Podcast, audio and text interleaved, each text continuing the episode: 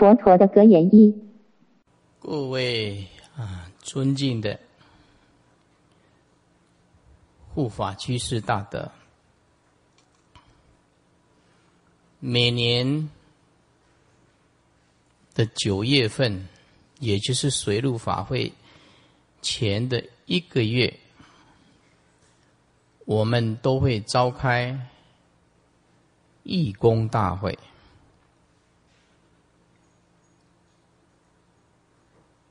这二十年来，承蒙这些旧有的老干部，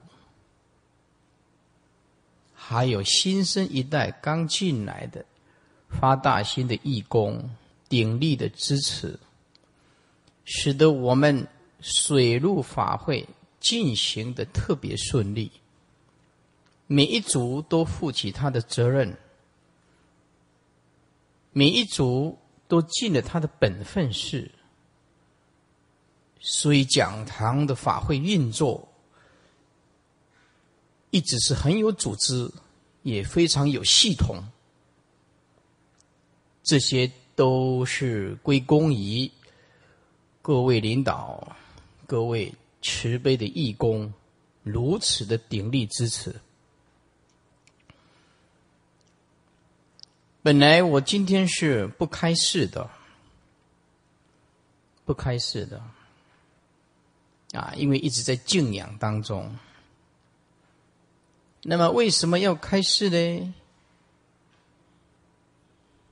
因为啊，太久了没有出来，人家也不晓得师傅长什么样子。大陆常常会。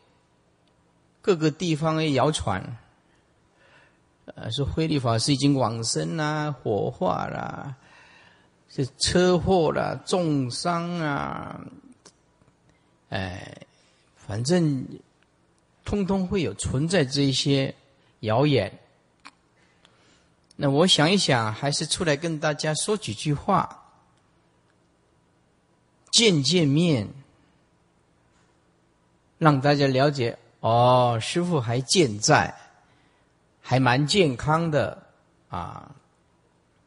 传达一下现在的信息，哎，就是这个用意。那么，我们作为一个佛弟子，无论出家在家，心都向着佛，向着法，向着身，有了佛法身的依归。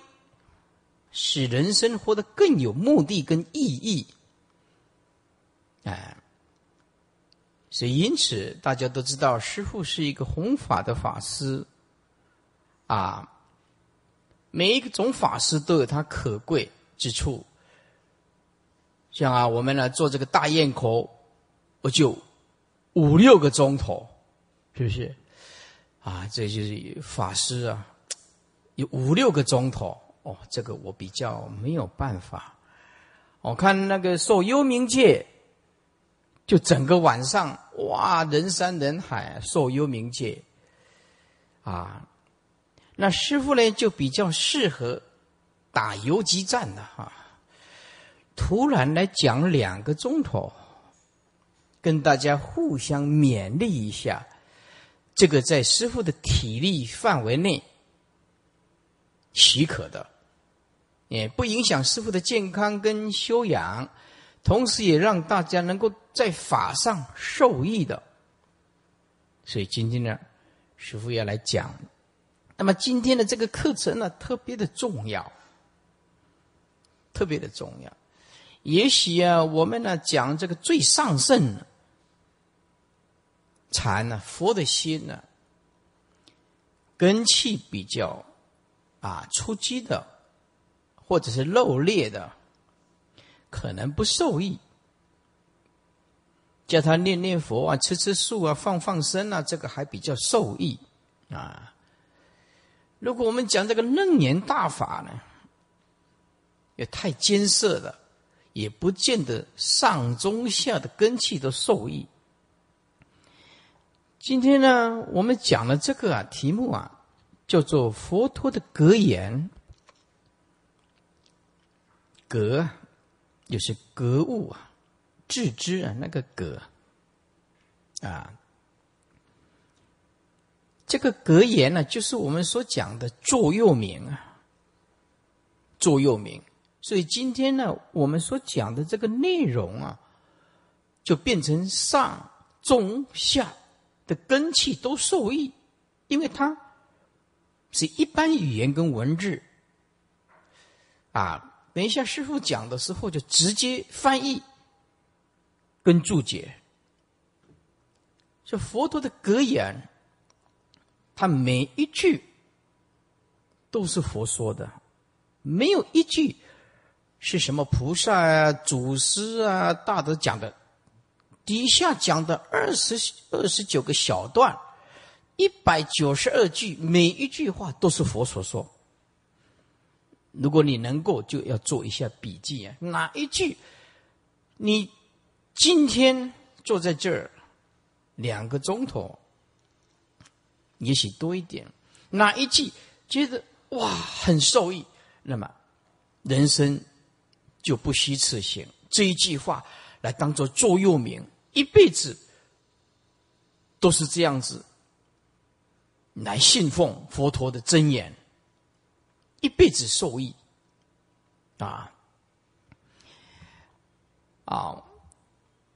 佛陀的格言分二十九小段，一百九十二句。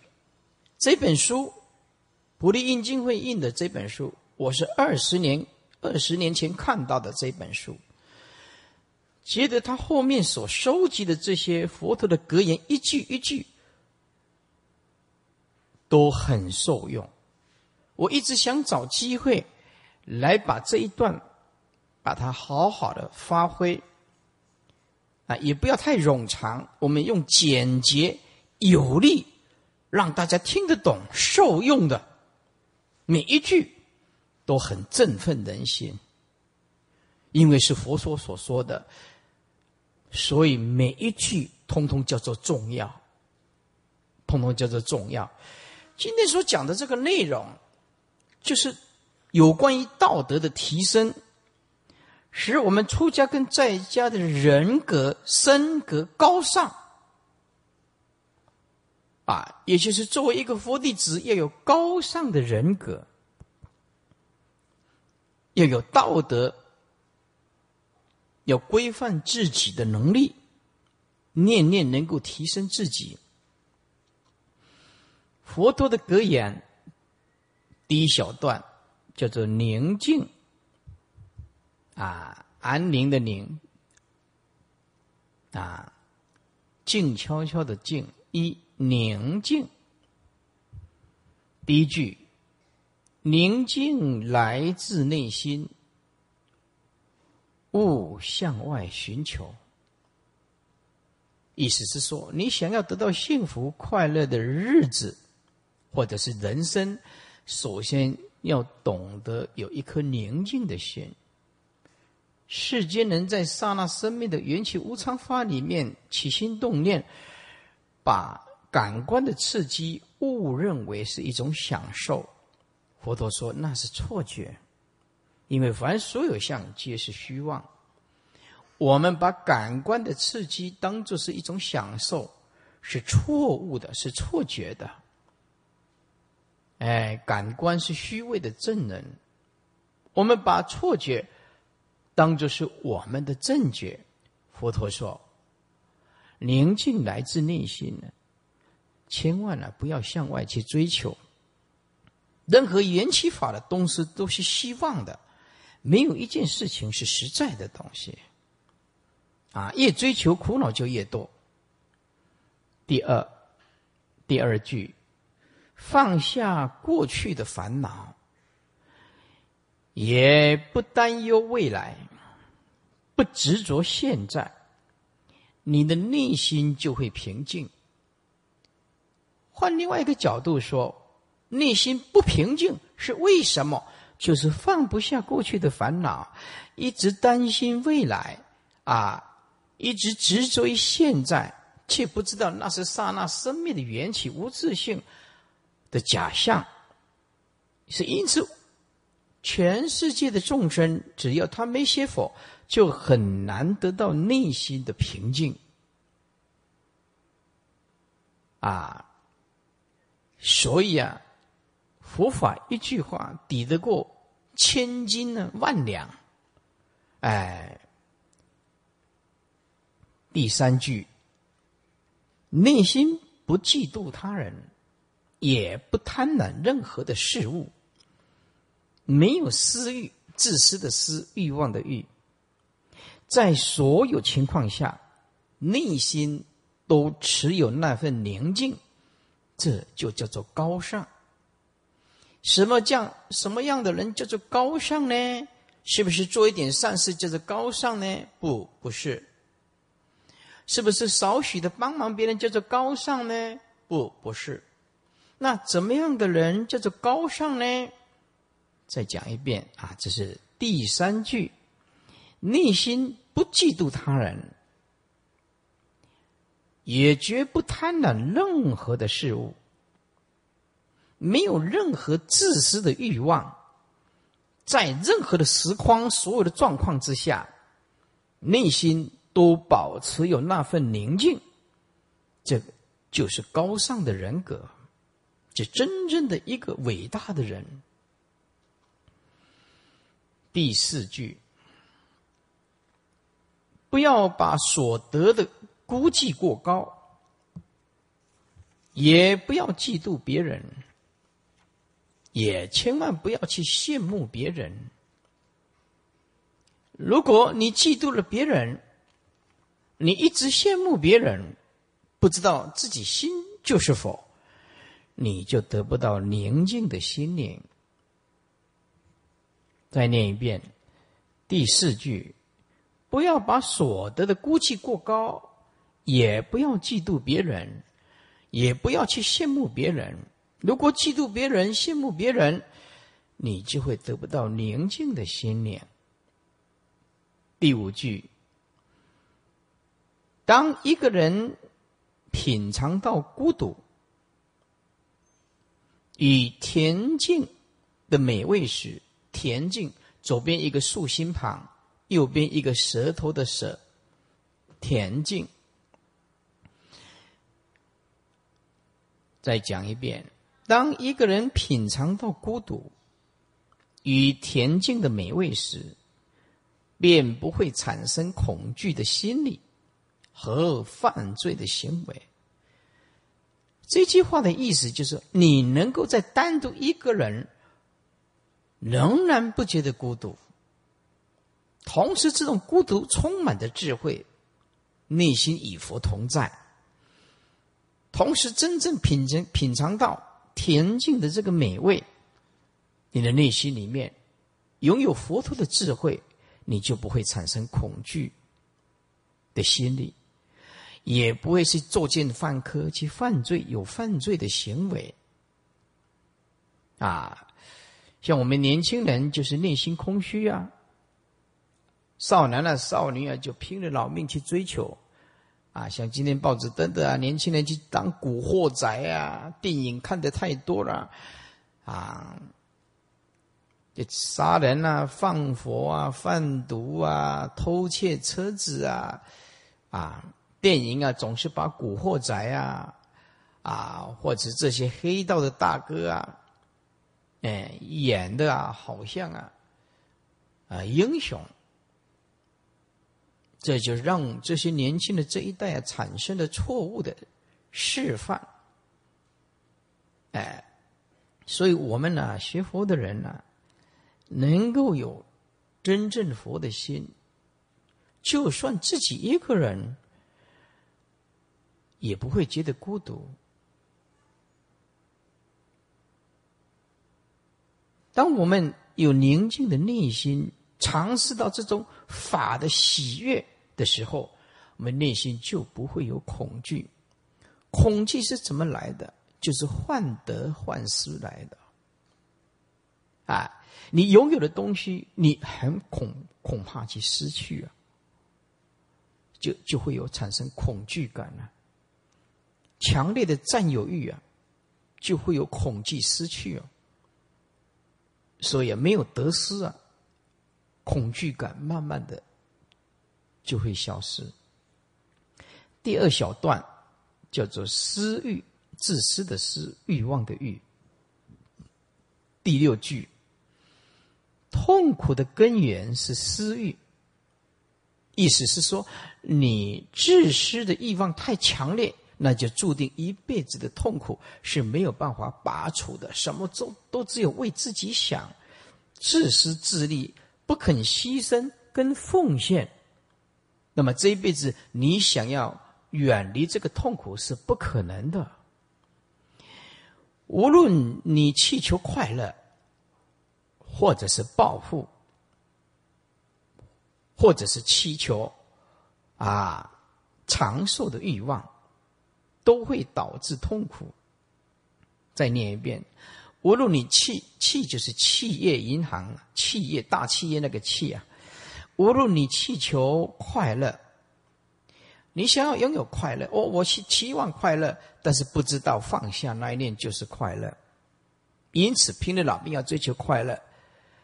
可是快乐消失的时候，又有失落感，不晓得那刹那生灭法没有真实性的快乐，所以无论你祈求快乐，会导致你痛苦，是指世间假象的快乐，不是法真理的快乐。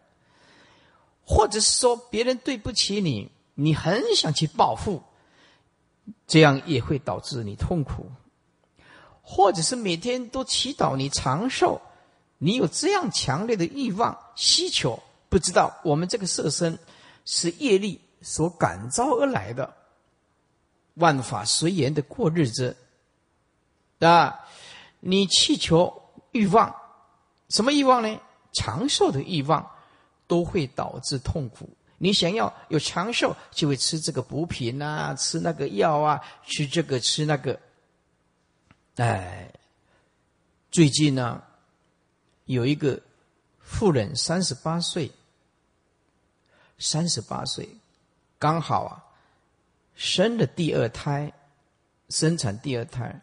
那么中国人的传统啊，他就是这样子，哎。要坐月子，坐月子啊，因为他没有那个健康的观念，他就开始啊吃这个四物汤啊，然后这个烧酒鸡呀，就拼命的补，拼命的补补，一直补，因为他认为啊，生产过后啊，一个月就是要坐月子啊，要好好的补。结果两个礼拜，才两个礼拜，中风，中风啊！补过头了，补过头了。这个就是，当我们一直祈求，呃，这个呃健康啊，呃，没有这种健康的知识啊，结果补过头了，中风。哎，因此还不是每一个人都能吃补的。啊，第七句，欲望会导致你痛苦，其主要原因乃是欲望永远无法完全满足。当一个人对自己的遭遇知足、满足，这个人的痛苦就会立刻停止，也就是对自己的现况。非常的满足，啊，我有一碗饭吃，有个健康的身体，啊，我有佛可以学，啊，我很知足了，所有的痛苦立刻就会消失。第七句再念一遍：欲望会导致痛苦，其主要原因乃是欲望永远无法完全满足。第八句。佛陀说：“从爱欲产生忧愁，爱啊，就是爱恋的爱啊，欲欲望的欲，从爱欲会产生忧愁，从爱欲也会产生恐惧，无论你贪金钱、名利、男女，这个爱欲不放下，忧愁跟恐惧是没办法断除的。佛陀说，拔除爱欲的人，就会没有忧愁，也没有什么恐惧可言，因为他从不奢望任何的爱欲。第八句，整句再念一遍：从爱欲产生忧愁，从爱欲产生恐惧。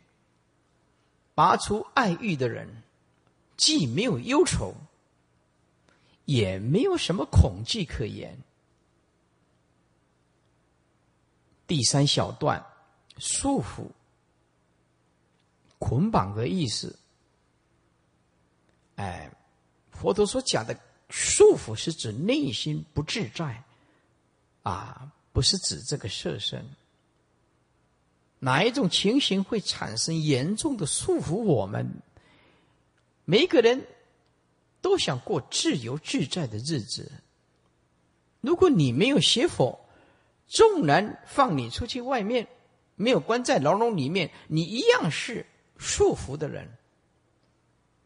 为什么？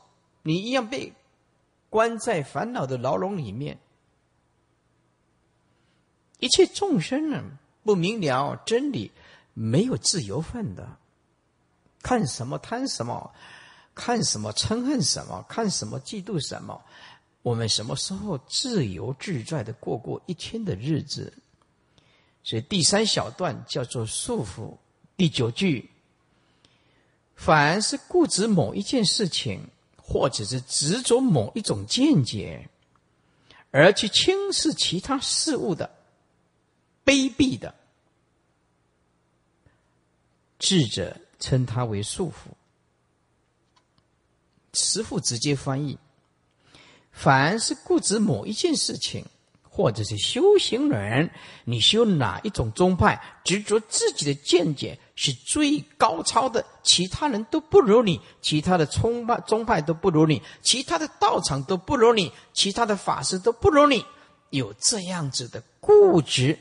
世间人固执某一种事物，而修行人固执某一种见解，轻视别人，哎的事物是卑鄙的；轻视别别人的见地是丑陋、是卑鄙的。只有自己是最了不起的。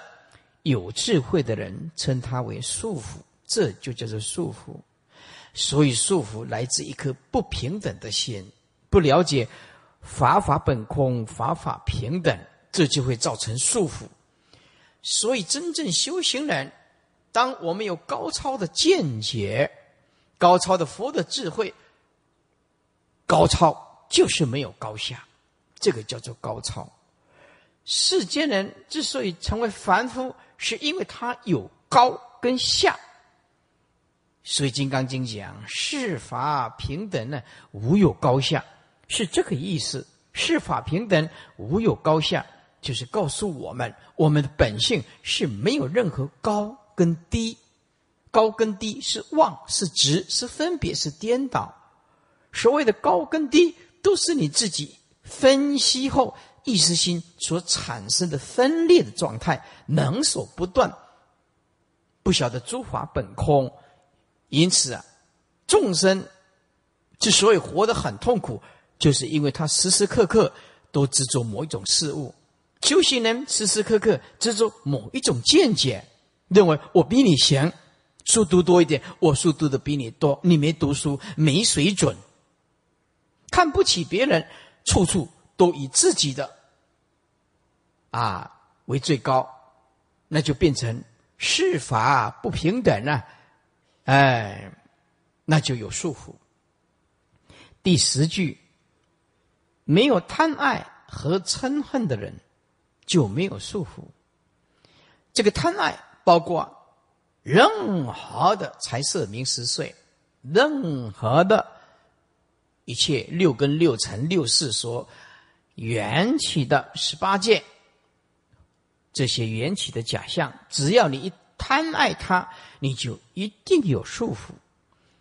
因此，佛陀说，全世界没有一个人不坐在心灵的牢笼里面。佛陀就说，全世界的人啊，也许有的人身体是健康的，身体是健康的，但是全世界的人没有一个人的心灵是没有病的。就是大执着就大病，中等的执着就中等的病，小小的执着就是小小的病。世间没有一个众生不执着，换句话说，这个世间就是没有一个人不生病。执着就是病，病就是执着，就是这么一回事儿。啊，第十句再念一遍：没有贪爱和嗔恨啊，就是憎恨的人。真就是一个左边一个竖心旁，右边一个曾经的曾，啊，叫做憎恨的人，就没有束缚，没有贪爱和没有嗔恨的人，就是憎恨的人就没有束缚，爱恨交织会毁掉一个人。第十一句，贪心是最猛烈的火，它会让你心神不宁。憎恨是最坏的执着，一直恨一个事、一个人，一直一年、两年、三年都割舍不下。憎恨是最坏的执着，迷惑和错误的见解是最难逃脱的网。迷惑以为有真正的欲望可以去追寻，啊。还有外道的错误的见解，或者是佛教里面所讲的法对法的执着，叫做法执。不晓得所有的语言文字本来就空，任何的语言文字，任何的佛的言说，其实都是空无自性，都是机灭绝对的解脱法。我们误认为有语言可说，有文字可着，或者是啊，佛真正的有说法，没有的。迷惑和错误的见解是最难逃脱的网，啊，脱逃的网。什么叫迷惑啊？比如说，早已男女那的感情一直做，那就是叫我如何不想他呢？日想夜想，晚上做梦也想，哎，二六十中完全被这个缘起的假象迷惑。名也好，利也好，男女也好，或者是世间。财色名食睡也好，那修行人可怕的就是错误的见解。很想修行，却碰到了恶知识，把你引导到错误的观念，你还很感谢他。为什么？因为初学佛法的人没有能力去分辨哪一个是善知识，哪一个是恶知识，没有办法的。所以啊。不可以少善根呢，福德因缘呢，成就福道的。少善根、少福德、少因缘，都没有办法碰到正法。最后一句，爱欲是最难渡过的河流。爱欲啊，啊，这个爱欲啊，包括了财色名食睡。尤其是男女的爱欲，哪一个结过婚的人会想到说：“哇，求生极乐最重要了。”结婚大家就是家庭为重啊，要好好的照顾老婆啊，深深爱着啊老婆啊，或者是深深的爱着这个老公，或者是啊。生一个天才的儿子，深深的眷恋着，好好的栽培，这个是人之常情啊，在世间法无可厚非啊，因为他是世间人了。但是一个学佛的人，有哪一个幸福的家庭会想到说，我有一天会死亡？老公走老公的，儿子走儿走儿子的路，我还是要。修行比较就近，是有谁会想到这个最透彻的生命的临终这一关？因此啊，可以说普天下的人，没有一个人可以脱离这个爱欲。啊，夫妻太恩爱，事实上很难修行。夫妻夫妻之间每天吵架，你也很难修行。啊，看到对方会了的，哎，没办法念佛，一念的话火气很大。太恩爱啊，束缚太强，太仇恨了，嗔恨心太强。所以啊，学佛的人呢，应当自己用智慧去拿捏，哪一种情形对我们修行最没有障碍的，哎，对不对？对，有的人呢要学佛，他的先生也不信佛，这一直想要度他，这因缘不具足，你怎么度他？啊，她老公也不吃素，她就是拼命的，也希望老公吃素。修行还没有成功，家庭就搞得乌烟瘴气了，吵闹不停了。所以啊，夫妻之间呢，要拿捏到恰到好处啊，非常困难。一个人的生活，他就比较绝对；两个人的生活，他就比较相对。我要尊重你，你要尊重我。可是有的人。大男人主义很强，你怎么尊重他，他还是不满意呀？你皮鞋给他擦亮，他还是不满意呀？西装给他弄好，他还是不满意呀？对不对？到最后你就会觉得很疲倦，不怪的按抓走。你怎么做他也不满意呀？因为他的心充满着烦恼啊！哎，所以夫妻是最难的哲学。清官难断家务事啊！你做师傅的人也是很难呐。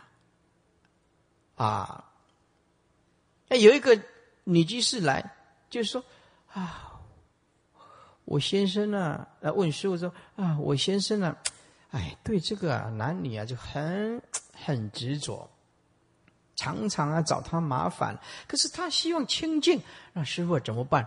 我说。凉拌呢？那你就告诉我，我能告诉你先生吗？你先生又不信佛，这个就是很难。一个想要清净的念南无阿弥陀，啊，一个他就没有学佛啊，对不对？所以很难的。所以他来这里受八关斋戒都是战战兢兢啊，战战兢兢啊。为什么回去就怕犯道啊？啊，一一那个修高官在也不得管你什么八关斋，所以这个就是。爱欲啊，是最难渡过的河流，尤其是世间人呐。你说一个人呐，不贪财啊，还很已经很难了。世间人呢，不贪名，那更难。世间人呢，叫他放开男女的欲望，你开什么玩笑？所以啊，要讲说解脱，很遥远。你要想看得淡薄一点，就很不容易了。把它看得很淡薄，名利色三观。所以我曾经勉励这些法师，就是说，一个出家人呢，或者是一个在家居士，啊，能够把这三观呢看得很淡，这个人修行已经成功一半的。好，名利色三观放下，好的开始就是成功的一半。这个人修行还没有修行，这个人成功一半呢。所以。离婚的人也很好修行啊！不要每天在那边哭啊，那么笨。一个人没结婚也很好修行啊，两个夫妻都学佛也很好修行。你尊重我，我尊重你嘛，很好修行，对不对？所以观念稍微改变一下。第十二句，一个人应该舍弃愤怒，不要常常发脾气。一个人也应该拔除傲慢。不要在智慧里面夹杂着傲慢，这个傲慢最可怕的就是发生在有才干的人、有才干的人、会读书的人、会读书的人。啊，你像我去看医生，我讲两句，他就会说：“到底是我是医生还是你是医生呢？”这那医生很书读多，有经验，你多讲两句，他就认为你挑战他的权威。那个医生呢，一般的自对自己的权威，他是不容许挑战的。那些博士啊、学者、世间的这个有分量地位，或者是政治的领导者，这要叫他不傲慢，这太难了，太难了。叫他谦冲至目，几乎不可能。只要在世间你有稍微小小的成就的。都不会认错的，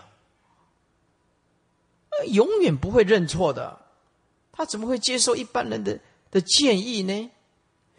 啊，所以一个人应当舍弃愤怒，拔除傲慢，超越所有的束缚。意思就是说，当你舍弃愤怒，拔除傲慢，你就会超越所有的束缚。诸位，学佛不就为了这个而来吗？就是超越所有的束缚。让我们活得更自在。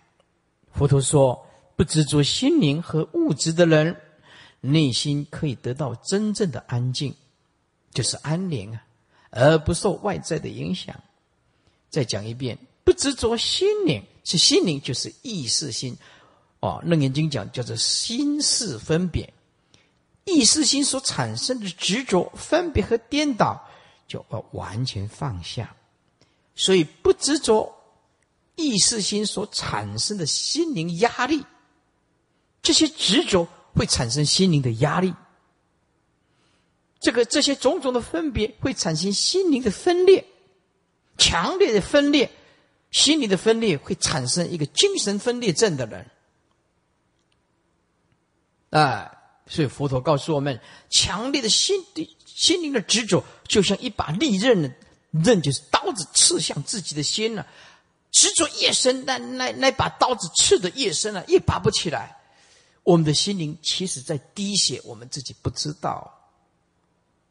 所以，一个人一辈子都没有听到一句佛法的人，是很可怜的人。他的内心里面都在痛苦当中，内心里面都在滴血啊，心灵都在滴血啊。为什么？你没有佛法，不知道怎么来解脱。这佛法也是师傅找找了一辈子才找到的。我看了种种的哲学，找了诸子百家、孔孟的思想，或者是老子的思想，或者是易经，都没有办法解决师傅内心里面的疑惑。我一直在找，到大学才碰到了佛法，才恍然大悟，说这个才是我要找的。这个才是我要找的，所以真正的有功夫的人，他活着是透过智慧相应的。一个人弹钢琴，后天学习的人，比如说这个弹钢琴，老师一直教他，教他教他。纵然他的键盘弹得非常的熟练，他只是学习别人的，这不是真正的功夫，叫做硬功夫。两个人如果在不同的环境长大，他弹出来的钢琴会完全不同。比如说，这个孩子在城市长大，他从小就是老师就教他这样这样这样，他无论怎么弹，没有办法跳脱。老师的格。如果另外一个小孩子生长在森林里面，森林里面他也是弹钢琴的，他跟大自然结合，或者是跟大海结合，他的心灵是空旷的，他一样懂得音乐。这个生活在大自然的小孩子弹出来的音乐，就会融入整个大自然，那是真正的音乐。老师教给我们的那是老师的影子，不是真正的音乐。那个音乐，真正的弹音乐是没有音乐的。他音乐里面全部都是神了。音乐里面回归到他的神，他的神跟音乐，神是跟音乐是一体的东西。弹出来的音乐是有生命的。一样的，见性的人的说法也是这样子的，每一句他都有佛的生命，都有智慧的生命的，跟不见性的说法是完全不同的。一个人也是这样子，当你学钢琴弹的时候，那是硬功夫，那是老师教导你的，不是你自己的东西。纵然你啊谈到第几级的五级、六级、七级、八级的，也不是你自己的东西，那叫做硬学。所以，真正的音乐仍然回归到神。我们说哦，炼精化气，炼气化啊，还神呢。练武术也是这样子的。这个武术啊，这一招一打出去，练到最后，那个武术啊，跟他的神是不二的。他打那个拳，打到最后，不是他在打拳的，完全出乎自然，跟天地是配合的。那个拳一打出来啊，力大无比啊，虎虎生风，完全不是用身体在打拳的。那一出来，完全回归到神了，最高的究竟了。那种练拳啊，练剑、练拳、练音乐，要想要登峰造极，就不可以靠后天学习的。靠后天学习，只是一个过程而已。要靠他先天性的东西，有先天性。同时，他懂得如何领悟这个大自然的道理。佛陀就是领悟了大自然的真理，人生宇宙的真理，所以变成了心悟啊啊，全部就是不二，就是佛性，悟到了最究竟的。再念一遍第十二句：一个人应该舍弃愤怒，拔出傲慢。超越所有束缚，不执着心灵和物质的人，内心可以得到真正的安宁，而不受外在的影响。第十三句，聪明的人说：“聪明的哈，木头和麻绳所做成的枷锁，并不是坚固的束缚。”一个人迷恋珠宝，迷恋耳环，迷恋妻子或丈夫，才是世界上最坚固的束缚。第十三句再讲一遍：聪明就是有智慧的人，有智慧的人就是铁做的啊，手铐脚镣，或者是木头所做的。我们看这个古装剧啊，以前呢要。去午门呢，斩首啊！东门呢，就是午门呢，斩首的时候啊，啊，这个木头啊，哎，抓气啊，啊，或者是用绳索捆绑起来的这个枷锁。第十三句，聪明的人说，有铁做成的枷锁，或者是木头做成的枷锁，或者是麻绳做成的枷锁，并不是坚固的枷锁。如果你有能力，你有一天会挣脱的。但是一个人迷恋啊珠宝，迷恋的名牌，迷恋的耳环，迷恋妻子，或者是死之丈夫啊，这才是最坚固的束缚。因为迷恋它是没有形象的，他内心里面那个手铐脚镣是没有形象的，他从内心里面完全铐住你。你完全没有办法挣脱。第十四句，所有的欲望只有小小的甜味，而却隐藏着相当多的苦恼。愚痴的众生却不能觉觉悟啊，不能觉知。再念一遍：所有的欲望只有小小的甜味。而且隐藏着相当多的痛苦和苦恼。第十五句，沉溺在爱欲的人，啊，你可以看看个电影啊、小说啊，啊，琼琼瑶小说啊，哈，或者是武侠小说啊，这些英雄好汉，只要一沉溺在爱欲的人，佛陀说：“宛如兔子困在牢笼里面那一般的惊恐。这兔子啊，被困在牢笼里面那样的惊恐，为束缚和执着所缠绑，被束缚和执着所缠绑，长期受苦痛的折磨。所以，为什么要学佛？就是要学习佛陀的自在跟解脱。再念一遍。”第十五句，沉溺在爱欲的人，宛如兔子困在牢笼里，那一般惊恐，被束缚和执着所缠绑，长期受苦痛的折磨。第十六句，被不正确的思想所困住，也就是恶知识啊，错误的思想啊。爱欲强烈、贪图感官享乐的人，欲望便加倍的增长，束缚也因而更加的牢牢固，就是煎熬。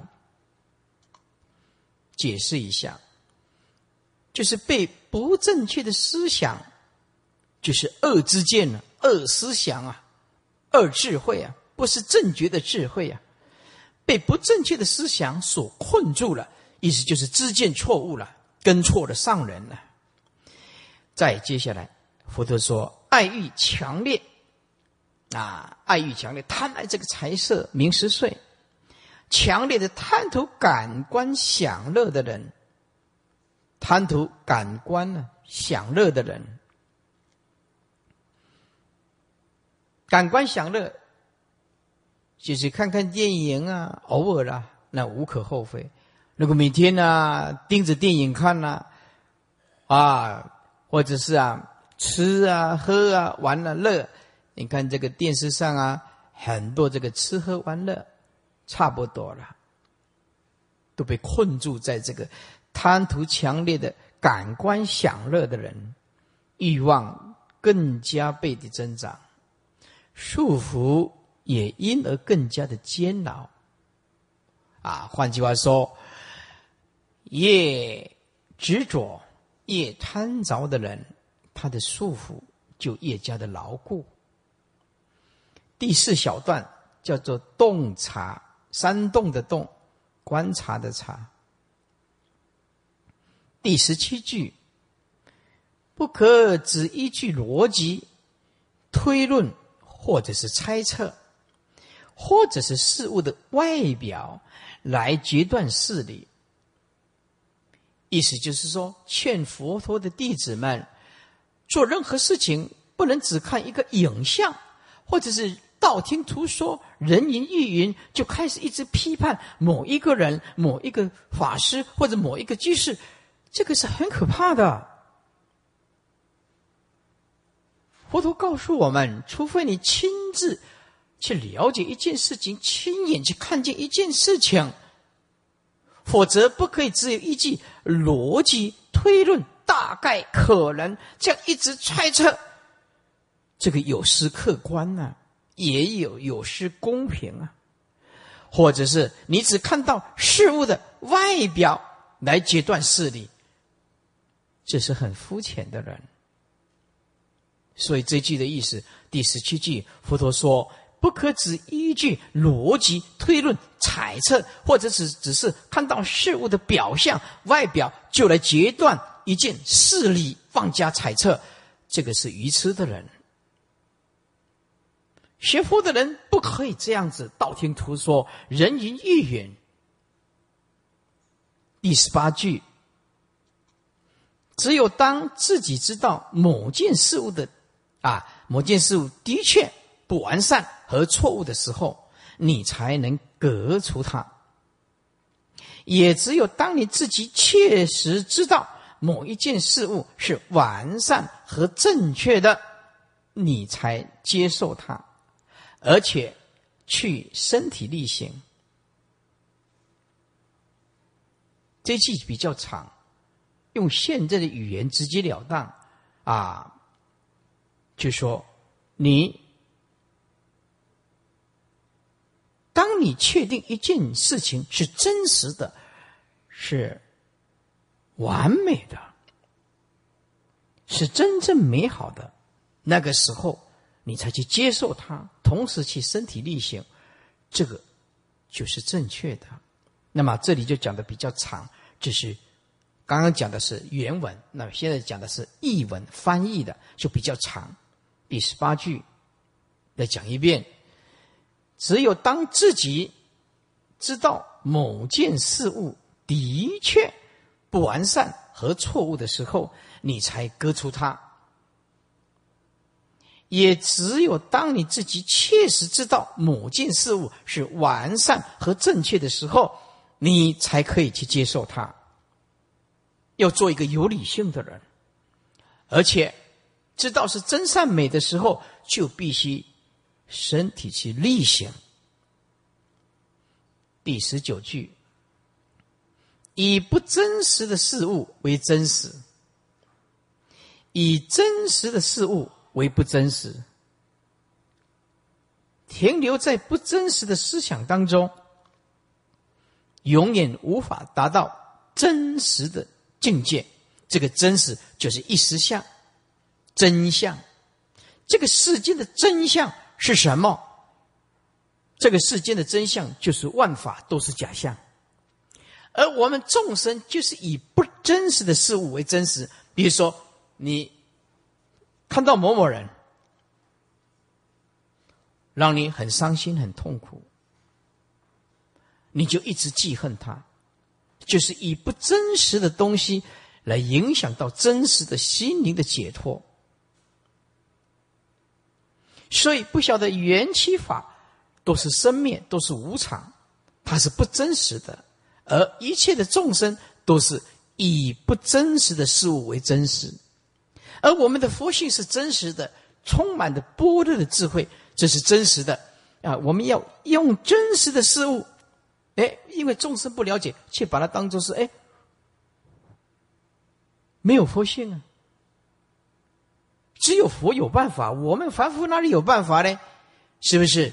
啊，真正有般若智慧这种真实的，而世间凡夫他不想追求，他认为离他太遥远了。我们不可能像佛这样子，我们就放弃。所以啊，就用真实的事物，把它当做不真实。认为离自己太遥远了，所以一切众生都会停留在不真实的思想当中，看什么东西就建立了观念，看什么东西就建立着观念。这个观念不是是就是非，就是对就是错，啊，要不然就是建立在自己的才干当中，同时夹杂一些傲慢，啊，看起来好像在行善，其实他是傲慢的投影，他能救人。可惜放不下傲慢。当他事情出现的时候，就会知道有才干的人，或者是世间有学问的人，哦，或者是充满的啊有权利的人，你就会发现他的思想当中永远停留在不真实的。为什么？他以不真实的名利或者是学位。或者是技术、医术，他一定会停留在自己的见地里面。每一个学者或者是医生都认为自己是全世界最行的。这个事情如果发生在法师，就很可怕了。为什么？就会劝导众生：你只你只许听我的，不不容许听别的法师的，不容许你亲近别的道场。这个就会产生佛教很可怕的思想。我在这里啊，必须告诉大家：依法不依人，哪个法师讲的都一样。你要深入的去观察，他是不是依佛陀所讲的正法？有正讲的是佛陀的正法，你就依。不管在任何的时间、空间、任何的场所、任何的国度，只要那个法师讲的法，完全是依佛陀讲的法。不管他的身份地位，乃至于他就是一个啊在在家居士，乃至于是一个丑陋的屠夫，他讲的法完全是佛陀所讲的法，你通通必须依他的，依法不依人。学佛不是感性作用的，佛法要回归理性的，佛法要回归智慧的，佛法要回归正法的，佛法要回归科学的，回归科学的，是不是？而且佛法也没有办法解决一切的问题，没有办法。有一个人写信来，说他的女儿得精神病。后来他不相信，他认为是鬼魂附身。他到晚上就大吼大叫，到晚上就大吼大叫，无缘无故就哭泣，无缘无故就胡言乱语。一直他找遍了所有的。中医啊，西医啊，什么高深啊、大德啊，去请示，还有连神都问了，花了所有多少人民币啊，倾家荡产，就一个女儿这样子，倾家荡产啊，没办法救啊。后来啊，他就是写信来求助师傅了。求助师傅了，啊！希望我施展什么法力呀，能够赶紧救救他的女儿啊！我是他的唯一的依靠。我也是跟他写，啊，回回信啊，要好好的看医生，早睡早起，营养要照顾好，积极看医生，多听佛法，把错误的观念慢慢的纠正，对，这样就一定会好吗？那不一定。如果它是一种 DNA，它是一种遗传的，它是一种业力啊。父母亲的遗传，他到某一种年龄层，他一得一起笑啊，他就会发神经啊，就会见种种的怪异的现象啊，自言自语啊，晚上不睡觉啊，说看到什么翁牙公啊、妈祖伯啊，看到什么土地公啊。看到什么爷爷娘娘啊，是不是看到什么孙悟空啊啊，或者《西游记》里面的《封神榜》里面的神呐？那我们也没办法。法师不是万能的，佛陀也没办法。佛陀也不是万能的。佛陀如果是万能的，那你佛陀当时在世一个眼若达多，他也是精神病啊。佛陀为什么没有办法救他？在《楞严经》里面呢，对不对？眼若达多他是神经病的。释迦牟尼佛有办法救精神病的吗？没辙啊，没办法，也是束手无策。佛有大神通啊，可是没有办法改变众生的业力啊，没有这个能力啊。所以你的求师傅加持，在某一种情况是有效的，啊，是有效的，啊，也因为啊，呃，很多人来到这个讲堂啊。或者是他家啊，孩子啊，哎，晚上啊睡不着觉啊，或者是一个女孩子啊，感觉她是业障很重啊，啊，她是求师傅啊，跟她加持一下，摸摸头，哎，有时候是真的就是很不可思议，佛陀帮助师傅摸一摸头，哎，一回去就是真的好了，啊，还感谢师傅，说你要感谢佛，我跟我没有关系了，对不对？那是你也是你的福报啊，也是你的福报啊，不不跟师傅有什么关系呢？啊，他就很感恩了。我觉得佛陀加倍师傅啊，让我有一点加持力啊，这个都感恩佛陀、诸佛菩萨，是不是？所以不是每个人加持都有效啊。啊，不过摸摸头，呃，总是结一个善缘了哈。摸摸头啊，啊，反正我也没有损失什么，是不是啊？啊，好，哎，所以因此我们了解啊，佛法是理性的，是科学的。不是迷信的，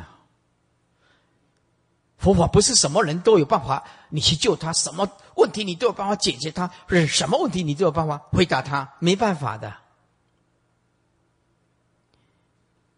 啊，好，我问你啊，有一个人问了一个问题，说：“是师傅，如果我有一天流浪，啊，流浪。”到一个小岛，那个小岛啊，哎，有老虎。那请问师傅了，我是要行菩萨道，舍生命给老虎吃嘞，或者是我要想说，这老虎是畜生啊，他没学佛，我有学佛，我没有东西吃，或者是我想办法杀掉那个老虎，吃老虎的肉，继续。来养活自己，我继续来用功，来念佛，来修行。他是畜生，我是人呐，我为什么要给他吃？是我吃他对的，还是他吃我才是对？对，呃，你干嘛要回答？嗯，来，你问一下，如果你去小岛碰到这种情形，我还是认为我是人，我邪佛，我要杀掉他。干掉他，吃了老虎肉继续来来修行。我认为是这样，你认为这样对的，请举手。嗯，哎，你认为我要是要行菩萨道，真的还是要舍生命救那一只老虎的，哎，对不对？哎，你认为这样子的，你举手。这家伙门都没有，还吃我？不不干掉他，剩今后啊，对吧？个吃我，嗯。对不对？哦，所以到这个地到这个地步，你就知道没办法回答，对不对？他说：“师傅，那你呢？”嗯，我懂那也想办法了，对不对？当然啊，我还是要想办法，啊对不对？所以佛法不是哎呀，你你应该怎么样回答？没办法回答了，真的没办法回答。好，这句再念一遍第十九句啊！以不真实的事物为真实，以真实的事物为不真实，停留在不真实的思想当中，永远无法达到真实的境界。第二十句，明智的人不易为别人的想法所影响，啊，意思就是有智慧的人。是不受别人的思想所影响的，开悟见性就是这样。我今天呢，慧力啊，你走到全世界哪一个高深大德，哪一个人说法，我都不会受到影响。我见佛的本性，都知道凡所有相都是心心的影像，没有真实性。说法等同不说啊，一切法本来就无声，无声哪里有能说，哪里有所说，哪里有能言，哪里有所言。对不对？一切有为法，如梦幻泡影嘛。你说法不影响我的智慧，你就说错话，我也不受你影响啊，因为我知道你讲错啊，对不对？你讲真，就讲对法，我也是不增不减啊，是不是？今天就是活脱重新再来，我也是不增不减啊。今天碰到一个恶毒恶之事，我也是不增不减。为什么？我不会受你影响。以下啊，第二十一句。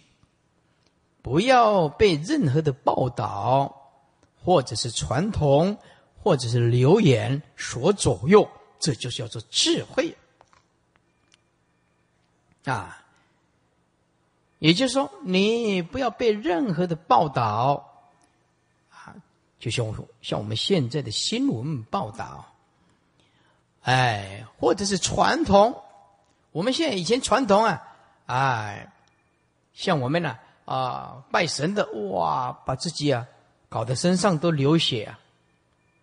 啊，或者是说，哎，以前的女人呢要绑那个三寸金莲呢，三寸金莲呢，你看这个就是受到传统所左右啊！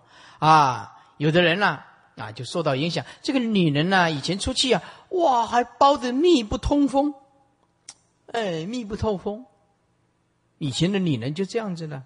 啊，到哪里有哪里一些文化、一些传统啊，一某一些规矩啊，某一些规矩哦，呃，让你觉得很讶异，非常讶异，这就是一种文化，你很难去接受的，你根本就不可能会发生在这种文明的世界里面，你也觉得非常不可思议，哎，可是它就是有啊。啊，还有一种结婚怎么样？说呀，男人呐，要结婚呐，要男人要结婚呐，要怎么样？要背着老婆，背着老婆要背一天一夜啊，从这个山走到那一个山，那个山走到那一个山。我看到这个报道讲，嗯，按了情况那里的边出来，在发多，而且排百外公斤呢？你那排到迄个为着生活，每日来洗身躯，迄个过火，迄怎么着？拍个一半的心中的的爹的死啊！被他满面喘，这个就是没办法不合理的啊！他就是大家觉得很惊讶，为什么要这样子？哦，啊，就用这个真的用的椅子哦，然后哎啊椅子哦，那个背着哦，那背着的老婆就是一直背背，哇，怎么会这样子？是不是啊？我常讲说，会不会搞错啊？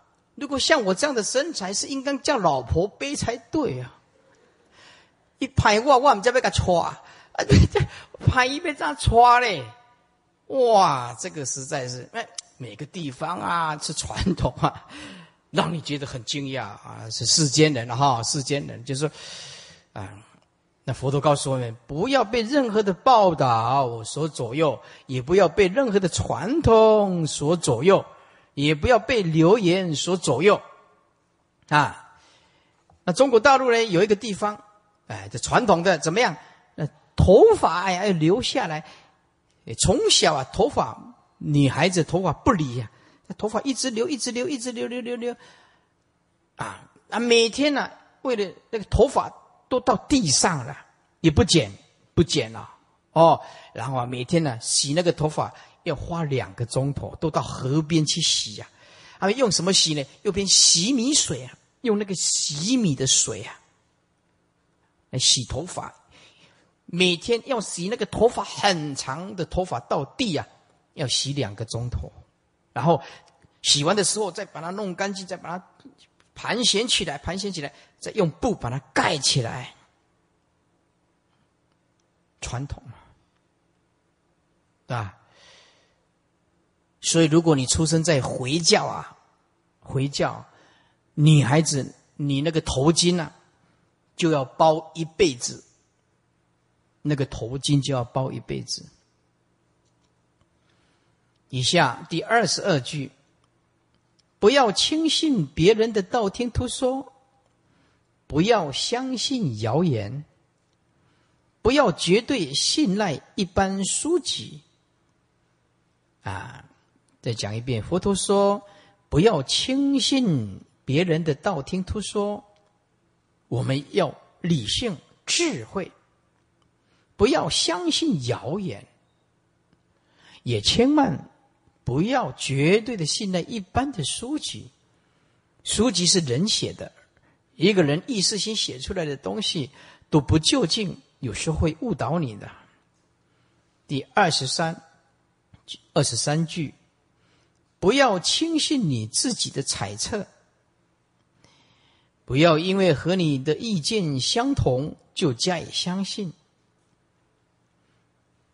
不要随便轻信权威。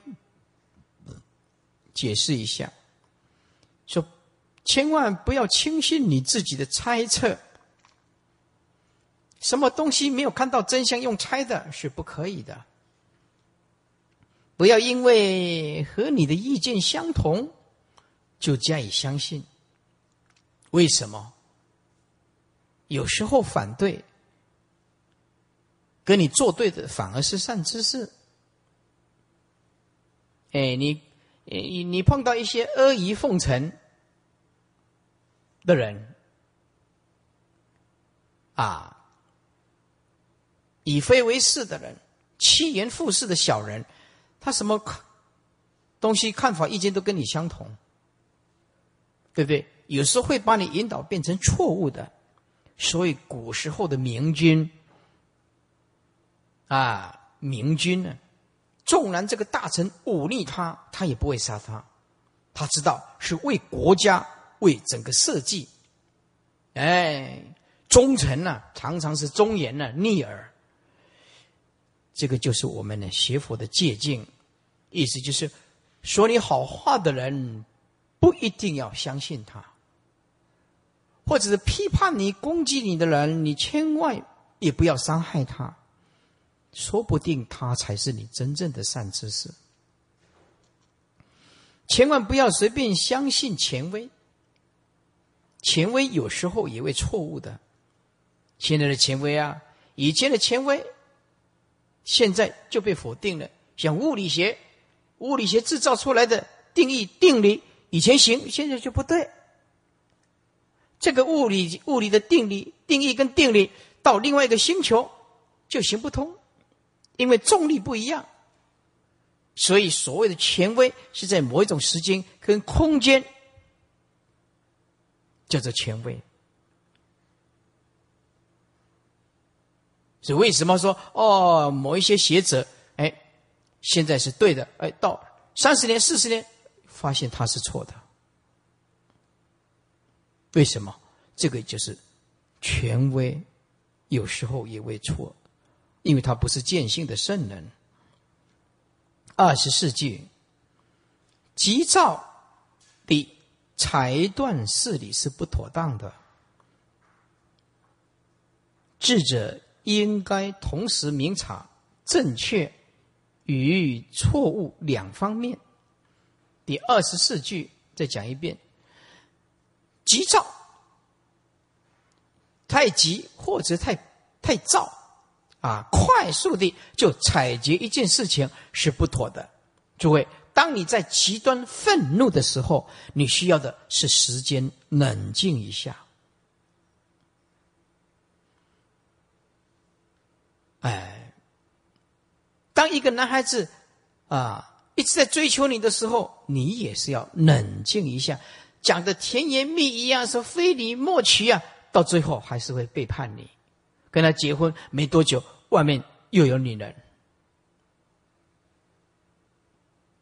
所以急躁的决定一件事情是不妥当的，尤其是面对你的将来的幸福啊啊，或者是法身慧命啊，你一定要冷静啊，冷静一下，讲的甜言蜜语啊，说非你莫娶啊，到最后还是会背叛你。跟他结婚没多久，外面又有女人。所以，急躁的决定一件事情是不妥当的，尤其是面对你的将来的幸福啊啊，或者是法身慧命啊，你一定要冷静啊！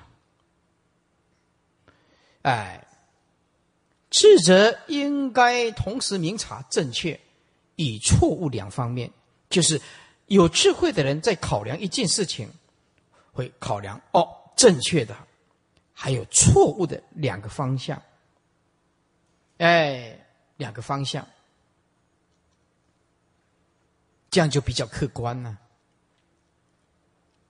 你做处理一件事情，啊，好处是什么？坏处又是什么？当我做这件事情出下去，好处是什么？或者是坏处是什么？对不对？哎，第五小段，愿望，发愿的愿。希望的望，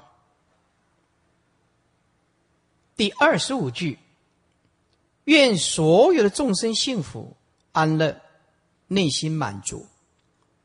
意思就是说，佛陀告诉我们，二六十中，所所有的心里都要善愿。这句话重点是在，千万不要发恶愿。恶愿呐，是很可怕的。哎，什么叫恶愿？说我总有一天呢拉下你，我总有一天呢干掉你，我总有一天呢看到你啊，哼哼，变成残废。哎，我希望你啊有一天呢早死。嗯，哎，这个就是恶愿。希望啊啊别人不幸，这个就是恶愿。希望别人残废，希望别人呢破产。或者希望别人婚姻破裂，这个都是恶愿，这个是不可以发的。所以佛陀告诉我们：愿所有的众生幸福安宁，内心满足。看起来很简单，其实是很重要。第二十六句：让我们心中无限的大爱遍布整个世界。无论是世，无论是宇宙的哪一个角落，无论是宇宙的哪一个角落，都拥有我们无限的大爱。无限的大爱没有丝毫的障碍，没有丝毫的怨恨和敌意。整句再念一遍，让我们心中无限的大爱遍布整个世界，无论是宇宙的哪一个角落，都没有丝毫的障碍、怨恨和敌意。也是在一个团体里面，更应当如此。所以，在这诸位来做义工，更应当好好的修养自己，好好的修养自己。第二十七啊，补充一下体力啊。第二十七，二十七句，愿所有的众生内心快乐。不论我们看不看得见他，他们，不论他们在远处，或者是周遭附近，已出生或者是尚未出生，我们都要。发如此的善愿。第二十七句，愿所有的众生内心快乐，不论我们看不看得见他们，不论他们在何处，在何地，或者是在我们的周遭附近，或者是出生，或者尚未出生，我们都希望他们内心快乐，要发如此的善愿。第二十八句，只要是醒着，无论行、住、坐、卧，一个人就应该保持着这种慈悲的胸怀。第二十八句再念一遍：只要是醒着，无论是行、住、坐、卧，一个人就应该保持着这种。慈悲的胸怀，换句话说，单刀直入就是永远不可以去伤害任何众生，乃至讲一句重话或者是伤人的心的话，一句都不行。这是佛陀所严格禁止的。啊，第二十九句，二十九句就对义工就特别的重要。第二十九句对每一个义工就是特别的、特别的重要。愿我慷慨施舍，愿我乐于帮助别人，愿我身心清净，愿我做人正直，愿我朴实无华，愿我品性良善。愿我不起恶念，愿我不自私，愿我不占有，愿我大公无私，甚至牺牲小我，愿我聪明伶俐，能够把真理和知识的好处告诉别人。整句啊，师傅念一遍，第二十九句。是所有的义工最中肯的一句：愿我慷慨施舍，乐意帮助别人；愿我身心清净，做人正直；愿我朴实无华，品性良善，不起恶念；愿我不自私，愿我不占有，而且大公无私，甚至牺牲小我；愿我聪明伶俐。能够把真理和知识的好处告诉别人，也就是说，每一个人都要做法的传递的人，要把真理传出去。啊，这辈子能够救多少众生算多少，有能力的出力，有金钱出金钱，有时间出时间，有空间出空间。如果啊，你家里哎不错，可以。刻录一些 VCD、DVD，有钱出钱对不对？或者是你家哎，可以做一个流通处，空间大吗？你有好几栋房子吗？哎呦，工厂好大吗？哎，那弄一点做法宝，是不是？那有时间哎，我闲着没事儿啊，我先生呢是高级将领，或者是赚了很多的钱，是不是啊？我也没事儿，没事就弘法推广正法也了不起，务必要有因缘的人就到底，这个就是出家。在家每一个人的责任哦，诸位，佛教不是我慧立法师一个人的，是所有的法师、所有的护法居士的责任。只因此啊，传法、弘法、转大法轮是每一个人的责任。你不会讲经说法，那么就把师傅讲的刻录变成 VCD、DVD，或者是印书啊，像我们现在讲楞严呐，这不是很好吗？啊，不一定要自己讲。是不是有这个善愿？诸位，听佛的话，将来的果报会不可思议啊！会不可思议啊！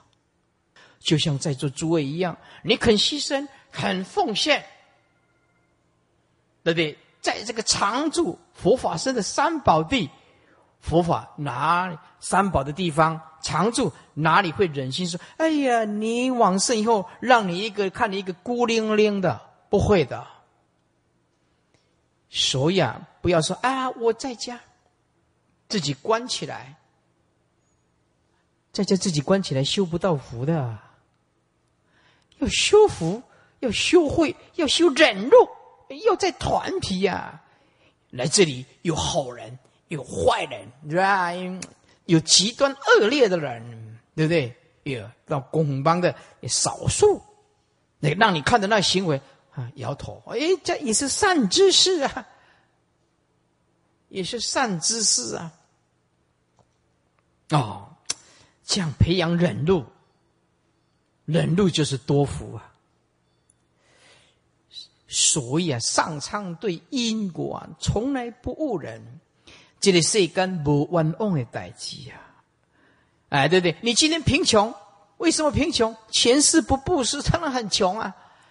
啊，对不对？我今天的邪佛为什么重重的障碍？你前世人家邪佛，你一直破坏，你搞破坏，人家要去听经闻法，你老是阻挡他；人家要出家，你也一直反对，一直批判。当然，你这一辈子邪佛就有重重的障碍啊！哎呀，我这辈子啊，邪佛啊！为什么这么顺利啊？你上一辈子啊，什么都支持人家，人家听到人家学佛啊、拜佛、皈依啊，法喜充满了，去去去去去，我支持你。当然，你这一辈子啊，碰到的都是大善之事啊，碰到的都是善因缘啊，学佛毫无障碍，是怎么来的？就是自己善因缘来的。所以啊，你今天呢碰到的逆境，记得师父这句话：世间无冤枉，唔免妄贪。如是因得如是果，对不对啊？师傅今天出家修行，一读三藏，通达经教，或者是悟明心性，我感恩佛陀。我也了解，我绝对不是今生今世出家的，绝对不可能的。前世他就有善根，种下了这个强大的善根，一看到出家修行。太好了！一听到佛法，就用生命投注下去，投注下去。看到佛教的衰微，就发愿要振兴整个佛教。当然不是只有我了，我尽一份心力了。你看呢？三四十年前的佛教，我们老一辈的就知道。以前四十年前。什么叫佛教？谁知道？不知道啊。佛长什么样子？没有人知道，就是念念佛啊，诵诵经啊。谁在讲经？没有啊。什么叫做正法？也不知道。我小时候，我们那个隔壁放普门品，然后啊，前面摆什么三星酒类啊，那个鸡呀、鸭啊。猪肉啊，鱼呀，啊，怎么样？点香，然后放普门瓶呢？啊，因为小时候不懂什么是佛法，那时候想说，观世音菩萨应该吃素的吧？小时候你看看呢，那时候佛教是什么？经过了多少的风雨，吃过了多少的苦头，啊！师傅尝试过人间的冷暖，支持你的也有，伤害你的也有，诽谤你的也有，这样一直成长，一直点点滴滴，我都感恩。我从来不制造逆境跟敌对，我都是这样的感恩。我的责任就是弘法立身，就是要牺牲奉献我的生命，把佛教带动。关于这些顺境逆境，完全不管它。结果我成功了。四十年前的佛教。跟今天的佛教看，那是完全不同的。佛教今天在台湾，这些台湾的领导也不敢看不起佛教。当然，在这些诸山长老、高僧大德，还有护法居士共同的努力之下，我慧立法师啊，也尽一点点心力。但是我真的尽力了。啊！我把所有的供养，什么买人参的、看病的、供养法会，只要能做到的，通通舍，通通舍。哎，为了就是一个善愿，愿正法重现。所以在这里讲到这里，师傅就非常的感恩啊，法师还有这些护法居士、男居士。啊，这些女居士，慈悲尊敬的护法居士们，这样鼎力的支持常住三宝和文殊讲堂的常住，如此鼎力的支持师父弘法利生，结果今天，嗯，也是无量无边的众生在学佛，全世界的各个区域的华人传达的信息是非常喜悦的，这就是我们。共同努力的结果。底下三十句，愿我努力精进，愿我勤奋不懈，愿我能够宽容一切众生，愿我能够容忍一切的忍辱，愿我能宽恕别人的过失，不去看众生的错误。愿我能够信守自己立下的诺言，诺言就是生命的全部，承诺你就是要去做。再念一遍，愿我努力不懈。作为一个人，总要找一些工作来做，弘法利身、护持正法，这个可是最重要的工作。这愿我努力精进，勤奋不懈。愿我能够宽容一切可恶的众生，愿我能够容忍一切的忍辱，愿我宽恕别人的过失，不计前嫌，愿我能够信守自己立下的诺言，诺言等同生命，承诺就是一定要去付诸行动。在这诸位义工，义就是没有条件牺牲。牺牲奉献的，所以诸位，你们是菩萨，师父敬重大家，赞叹大家。你们今天承诺了来开小组会议、义工大会，就是承诺，承诺就是要去做。没有事，什么事情不能解决的？第二次世界大战死多少人的都可以解决，为什么文殊讲堂的义工啊有有一些意见？不同，为什么不能整合？哎，私下能解决的，私下解决；实在很严重的，反映到当家法务师傅；实在很严重的，不能解决的，到师傅来这里，我做最最后的裁决，你不能有意见，对不对？你看这厨房，多少人辛苦，还是会有一些意见的。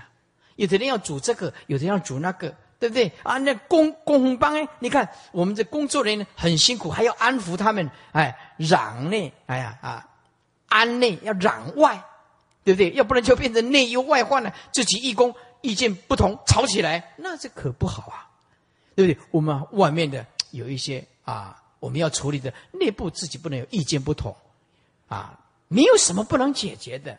诸位，我们也许人格不同，也许我们的貌相不同，也许我们的个性也不一样，但是我们有共同的理念，就是希望常住好，希望三宝好啊，我们希望佛法身好，希望这个水陆大法会办得非常的成功，能够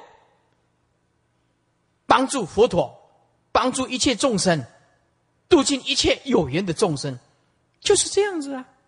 我们又为何小小的意见闹得不可开交？需要这样子吗？对不对？第二次世界大战使得几千万人都可以在最后和平的落幕解决，有什么不能解决的问题？需要你这样勃然大怒？不需要嘛？是不是？啊，还有啊，这一次啊，我们的水陆大法会还要特别一件交代的。这不是只有组长要注意哦啊，组长，包括每个工作人员都要通通要注意，注意什么呢？注意，尤其法务是要特别注意，叫做 H one N one。这个 H one N one 呢，叫做人畜共同感染啊，这个很可怕的哈啊，人呢传给畜生，畜生传给人呢，在座诸位啊，所以呢，水陆大法会的时候，那个广播一定要注意，要常常广播。发高烧的人暂停礼佛拜佛，请出列；咳嗽的人请暂时不要拜佛，对不对？发高烧咳嗽啊，对不对？啊，不要有人得罪你啊，你就脑头头脑去写 H one N one，在他面前，你别好惊死哦！你他个遐遐写 H one N one，刚少能写一部分呢？对，你写那个 H one N one 在头顶上，面着他的这个这个鼻孔。我一定水婚你啊！哎，这个叫做报仇哦，千万不要这样子。所以广播要常常注意这个 H 1 N 1的问题，是哪一个有发高烧，哪一个有咳嗽的，组长要注意，还有每一个工作人员都要注意，对不对？内坛呐，要拜回来的时候，拜了七天七夜，内坛的距离比较近嘛，是不是？内坛距离比较近嘛，我看哪一个一直在咳嗽啊，发高烧啊，怎么样？不要内坛呐。一拜完七天下来太累了，感染到一千万 N 万，结果，哎，打到那一零一，哎，过几天走了吗呢？啊，一个又一个，然后哎，青年男又又又另外一个又死掉了，哇，我将会很难过的。为什么会很难过呢？一个人死了一个，我少收了两万了。明年呢又死了两个，就少收四万了。做华宝了，就少收了二十万四万了啊！所以这个啊，每一个人都要注意啊。你呢，记得只要隔壁的你跨跨越啊，如果发高烧啊、咳嗽啊啊，或者是有种种的迹象，打喷嚏呀，一定要立刻通报，一定要立刻通报哦。要不然呢？你这个叫慈慈悲哦，你这样一直让它放放着，对不对？七天七夜以后，是不是？那怎么办？还有那个厨房啊，要注意哦啊！厨房有时候我看见呢啊，煮干呢，大来关细来瓜，对不对？哎，无盐没顺利的呢，刷牙嘛无盐，哦，哎，对不对啊？还有啊，这个。嗯，这个这个厨房啊，煮菜的是大锅菜的时候啊，十八罗汉菜。什么叫罗汉菜？就混在一起啊，菜在前面的时候，哇，没有吃下去啊，一千万 N 万哦，不会哇，死了了啊，这样有罪的，有罪的哈。所以啊，我们的讲堂啊，要准备很多的口罩，哎，很多的口罩啊，很多的口罩。哎，所以啊，在座诸位啊，啊，水陆法会的时候，是要交代你们一句话：一定要真的感冒、咳嗽、发烧，一定要戴口罩。哎呀，感冒啊，怎么样？一定要好好的，哎，戴口罩，这个是很可怕的，尤其是内痰，还有半夜，哦，起来太劳累的，这内坛主的要特别的注意，要特别注意哈。内盘，我们就交代内坛主的这些美女们、美女们啊，还有法师就要注意法师们，看哪一个有 H one N one 这个要特别注意，真的，这个是攸关生命的，攸关生命的。第三十一句，哎，愿我能坚决勇敢，有毅力和恒心；愿我能够仁慈友善；愿我富有同情心，宽恕他人。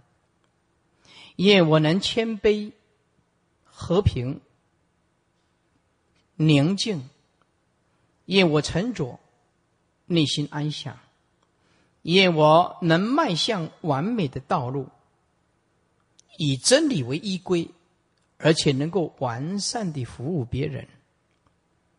啊，这一句我直接念一遍，三十一句。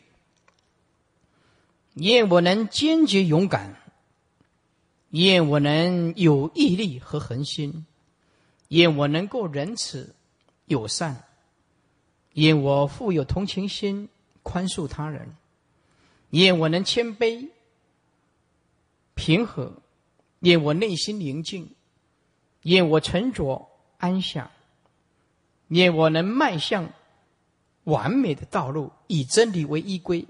而且能够完善地服务每一个人。三十二句，愿所有的生物、动物和人类，没有任何的怨恨，没有任何疾病，没有一切忧伤，而且愿他们都能快乐的保护自己。这个你就知道佛陀的爱。是不知不限于人类的。再念一遍第三十二句：愿所有的生物、动物和人类，没有任何的怨恨，没有任何的疾病，没有一切忧伤，而且愿他们都能快乐的保护自己。第六小段，慈爱，三十三句。让我们本着无限的爱心去对待所有的生物，就如同慈母冒着生命的危险去保护自己唯一的孩子一样。再念一遍三十三句，现在是第六小段，慈爱。三十三句，让我们本着无限的爱心。去对待所有的生物，就如同慈母冒着生命的危险去保护自己唯一的孩子一样。第三十四句，在这个世界上，永远不可用仇恨来止息仇恨，仇恨只可以慈爱，用慈爱来止息。这是一个永恒的真理。换句话说，别人用仇恨对待你，你用的是慈爱对待他。第三十四句，再念一遍：在这个世界上，永远不可用仇恨来止息仇恨，仇恨只可以慈爱来止息。这是一个永恒的真理。第三十五句：永远不可欺骗别人，不可轻视任何地方的人们。在充满愤怒和恶意的地方，让我们用慈爱对待他们，使他们不受丝毫的损伤。再念一遍第三十五句：永远不可以欺骗别人。欺骗别人是不好的行为，不可以轻视任何地方的人们。意思就是说，在任何的时空不可以轻视任何人。以下，在充满愤怒和恶意的地方，一定要用慈爱来对待他们，使他们不受丝毫的损害。也伤害你的人。你就要用更慈爱的心去对待他。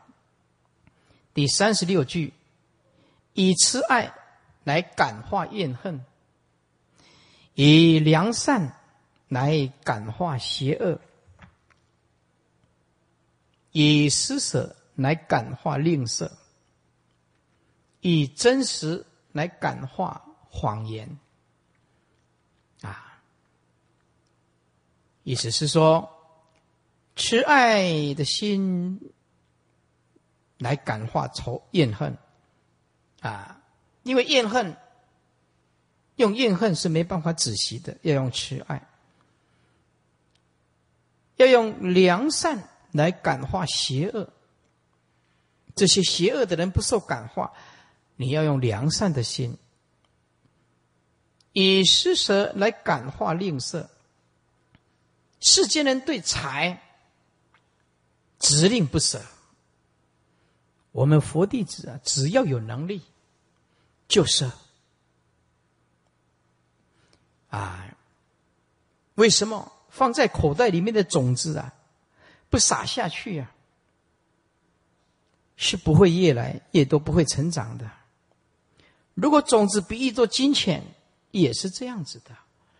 我们这些身上拥有那么多金钱，不拿来做一点善事。救救众生，生命就会失去意义。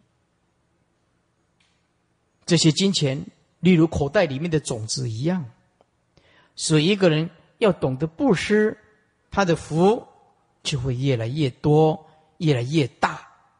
啊，千万不要吝啬布施啊！那些钱呢，带进去棺材里用不到的。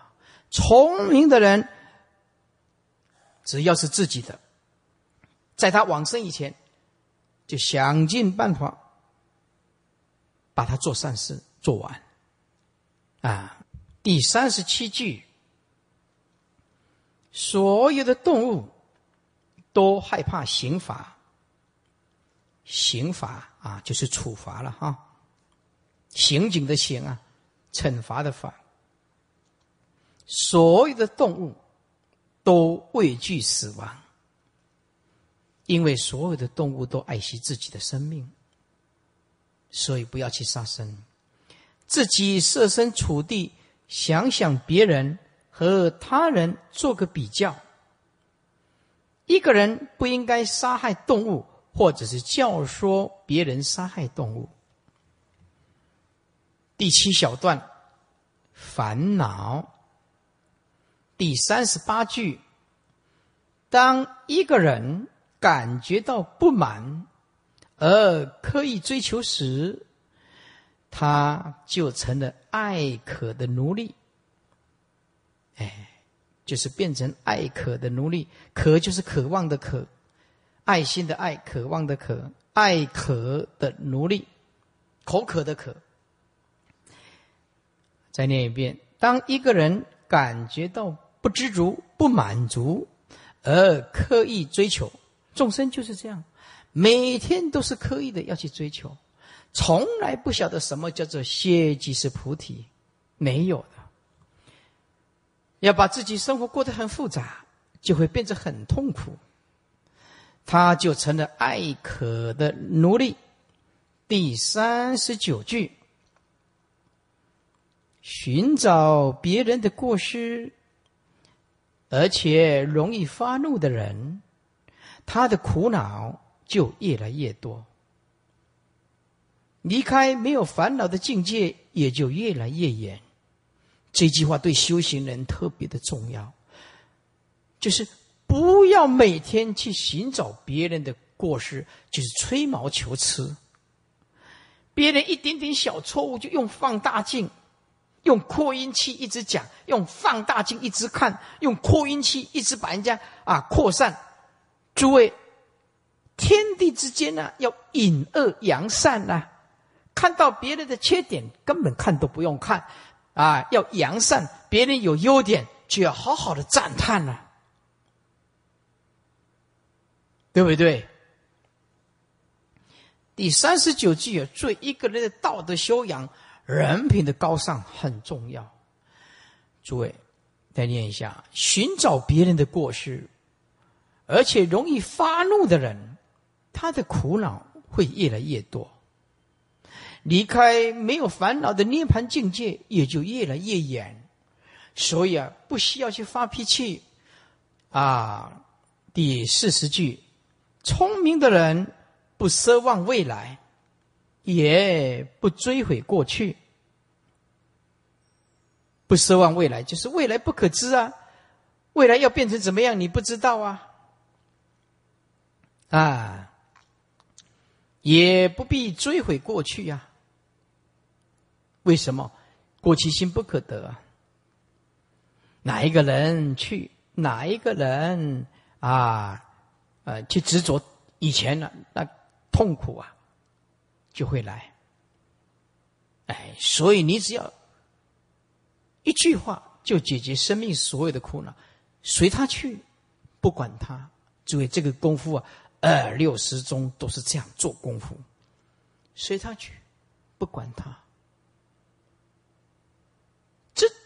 任何的时间空间，你做什么事业，在哪里上班，都用得着这一句的。所以啊，功夫做得深了，不怕不会解脱，随他去，不管他。与其执着他，不如放下他，对不对？与其计较，不如无争。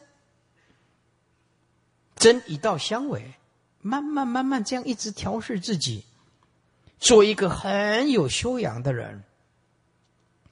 第四十一句，佛陀说：“胜利的人，我直接翻译了哈。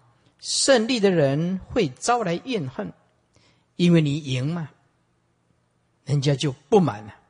失败者生活在苦恼当中啊。宁静的人舍弃胜败的观念。”所以能够平安幸福的过日子。第四十一句：胜利者招来怨恨，失败者生活在苦恼中。啊，有智慧的人懂得宁静，因为宁静的人会舍弃胜败的观念，所以生活在平安和幸福的观念。日子里面，第四十二句，要常常用智慧思索苦恼是怎么来的，就是用智慧思索苦恼的来源。底下这一句特别的重要，善于约束自己的感官，不要被眼睛欺骗了，不要被你的眼睛感官欺骗了，不要被你的耳朵的感官欺骗了。不要被你的饮食感官欺骗了，就是舌头。这句的意思就是善于约束自己的感官，善于约束节制自己的饮食，内心充满着信心和干劲儿，就不会被邪魔所击败。宛如大山岩，岩呢，一个山，在一个石头啊，岩石的岩，宛如大山岩。不会被风所动摇。我整句念一遍：常用智慧思索苦恼的来源，善于约束自己的感官，饮食要知道节制，内心充满信心和干劲儿，就不会被邪魔所击败，宛如大山岩。不会被风所动摇，意思就是如如不动，不取一相。第四十三句，通常发生下列这种情形：当一个人经过坏医生的诊疗后，他连好医生也不信任了。这句话的意思是说，当他经过错误的。思想和行为的时候，当他碰过二之事的时候，连善知识现前，他都不会信受，因为他会失去信心。所以在这里，你一定要记住，无论出家在家，一定不能说佛法身三宝的过失。这个会断掉众生的法身慧命的。当一个人听到了三宝的过失，当他对三宝失去信心，将来他听到法，他不入心。所以佛陀告诉我们：杀父杀母的罪还不至于很重，当然这个是重罪了。破佛破转大法轮，断众生的法身慧命的重，比杀八万四千父母的罪更重。所以记住，这个人有机会学佛，你就千万不能说三宝的是非，一定要。谆谆善诱，要赞叹佛，要赞叹法，要赞叹僧，给众生有信心，要给众生有希望，这个才是真正的佛弟子，已经是奠定正信的佛弟子。三宝的是非不听不闻不讲不说，这个就是佛真正的佛弟子。为什么守口如瓶？佛陀是三业清净啊！什么是佛？身口意清净叫做佛。我们今天学佛，就是学佛的身口意清净。别人讲因果，自己负责。我们不讲，这是我们善的因果，而且这个观念要坚持到死，一点都不能马虎。第四十四句：透过信心，有良好的德性，努力修禅定。善于观察，善于体验真理，了解和实行是同时并进的。了解就是解，实行就是行。了解和实行是同时并进的，啊，解行要并重，常常做正确的思考，有依夫的正见，就可以去除大烦恼。在座诸位，一个佛弟子。你只要做到几个字，就这样子。我今天讲的，你只要做做到几个字，这一辈子你没有烦恼，放下名利色三观，不贪不嗔不痴，你这一辈子受用无尽，是一辈子哦。邪佛没有分年轻或者是老的哦，哎，所以这些弟弟妹妹啊。年纪越轻的来学佛，似乎就越赞叹啊！我看到说啊，才二十岁就来学佛呀，真是好啊！这个弟弟妹妹啊，将来就是菩萨。所以啊，如果你们的儿子啊、女儿来这里学佛，要好好的赞叹他，真的要赞叹他啊！因为你会老啊，会死啊。我们佛教要下一代的新血龙要出现呐，老的这一辈啊，这就是母鸡呀。啊，要带这个小鸡呀，对不对？啊，这个老母鸡呀，啊，有翅膀，哎，可以保护这个小母鸡，慢慢的带，慢慢的带。所以啊，啊，要法轮要长转啊，啊，要年年代代要有新血轮的出现呐，啊，因此啊，你们这一组的如果有年轻的，你就要好好的照顾，无论是弟弟呀、妹妹呀，越年轻啊越好。不过也不要太年轻，年轻啊啊，来到这太年轻了啊，八岁啊九岁啊，来这里要玩电动玩具，这个就省一省了，太小了。哎，有一个啊带着三岁小孩说：“慧理法师啊，这个啊跟你出家。”我说：“这弟弟今年几岁啊？”他说：“三岁。”我说：“那么早三岁，呃，要做什么？啊，将来啊，哎，慧理法师将来当你的侍者，撒会呢？”我说他还没有当我的侍者，我就必须当他二十年的侍者。你敢圣盘用电脑卖讲算盘，电脑圣化吗？安尼我看会合嘞。他才三岁，我要照顾他二十年，当我的侍者，我是不要铁钱来请，对不对啊？好，最后一段，第八。第八第八小段叫做障碍，障碍。第四十五段，啊，第四十五句，啊，第八小段障碍。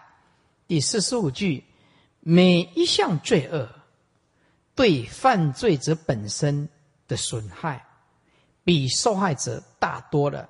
意思就是，伤害的人受受害比较深，被害的人伤害比较少。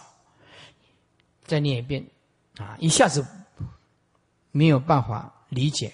每一项罪恶对犯罪者本身的损害，比受害者大多了。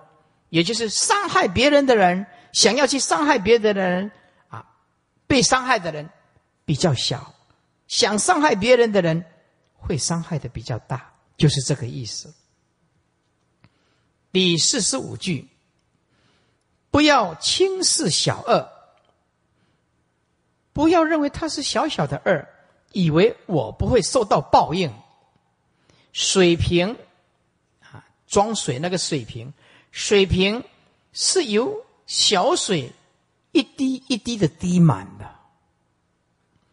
愚笨的人不断地做出微小的坏事，日子久了，整个人就充满了邪恶。所以说，如果你动到一点点的恶念，诸位就一定要把它赶快把它踩踩平，不容许自己有一丝一毫的恶念。更不容许自己有邪恶的行为。再念一遍，不要轻视小恶，以为我不会受报应。水瓶是由小小点点滴滴水滴满的，愚笨的人常常不断地做出微小的坏事，日子久了，整个人就充满了邪恶。第四十七四十七句。灵明的觉知有五种障碍，修行人千万要控制一下。啊，黎明的觉知就是我们的知觉觉性啊，我们的觉性会有五种障碍：一，贪欲心太强的人会障碍我们的觉性；二，嗔恨心太强会障碍我们的觉性，就是佛性啊；第三，睡眠和昏沉太强。会障碍我们的觉性。第四，不安和忧虑会障碍我们的觉性。第五，疑惑就是无明啊，疑心病重的人会障碍我们的觉性，什么都怀疑，疑心疑鬼疑东疑心，什么都不相信别人，这个人佛性会有很大的障碍。所以啊，有五种障碍：一，贪欲。二，嗔恨就是憎恨呐；三，睡眠和昏沉。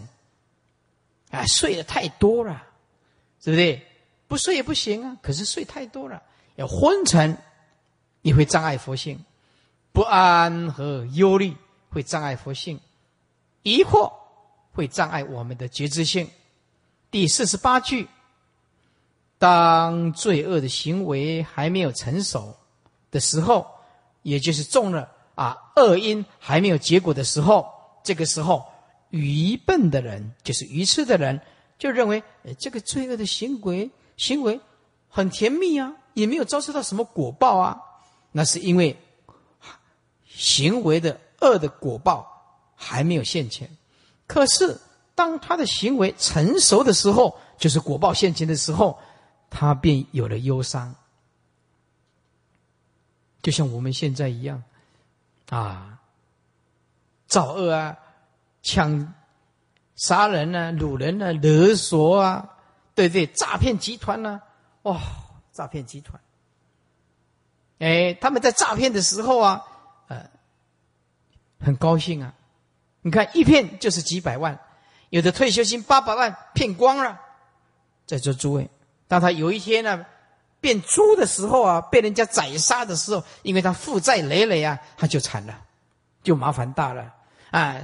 被杀了一辈子还不能解决问题，在第第二辈子再变猪，再被杀，再变猫、猪、狗吃大便，为什么？他欠人家的债务太多了，欠债诈骗的横行啊！第四十九句，没有信仰，又不忠厚。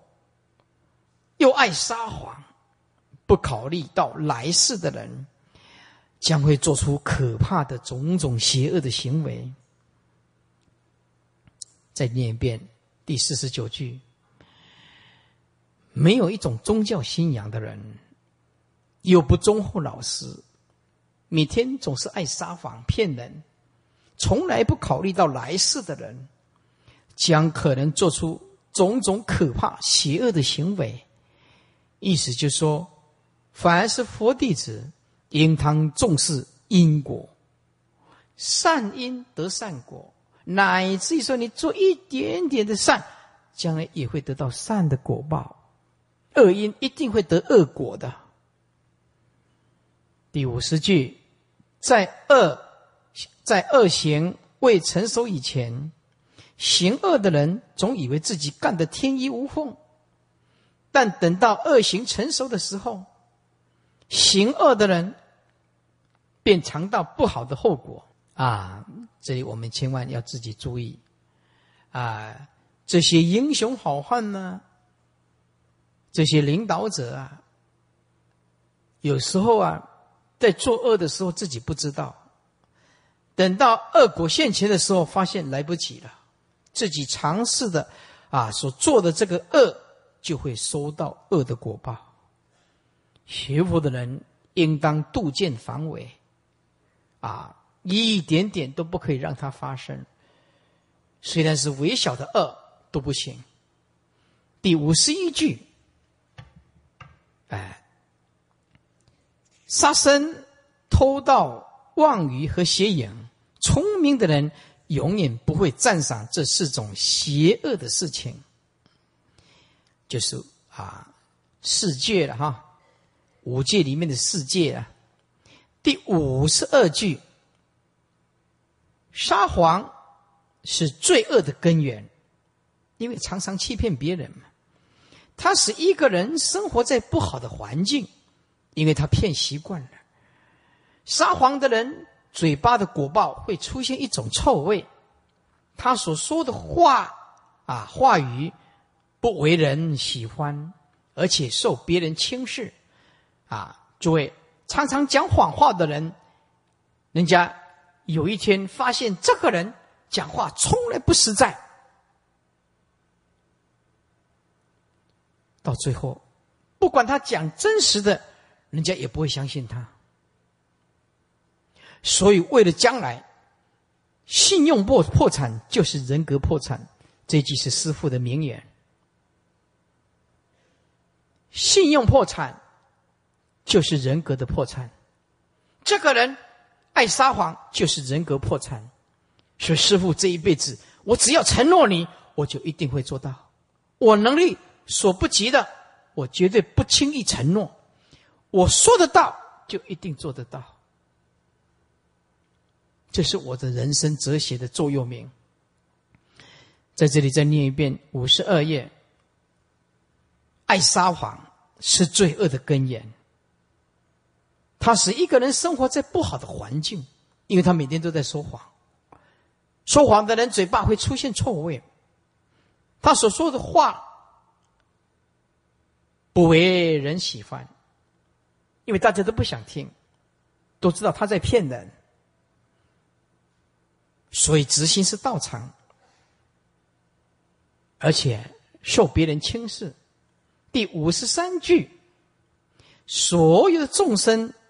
都渴求爱，都渴求安乐。为了求得自己的安乐，而以行杖杀害众生的人，以后将不得安宁。用现在的意思就是，不要行杖杀害众生，不要暴力相向，这样不好。啊，这样不好。再念一遍五十三句：所有的众生都渴求安乐。为了求得自己的安乐而以行杖杀害众生的人，以后不得安宁。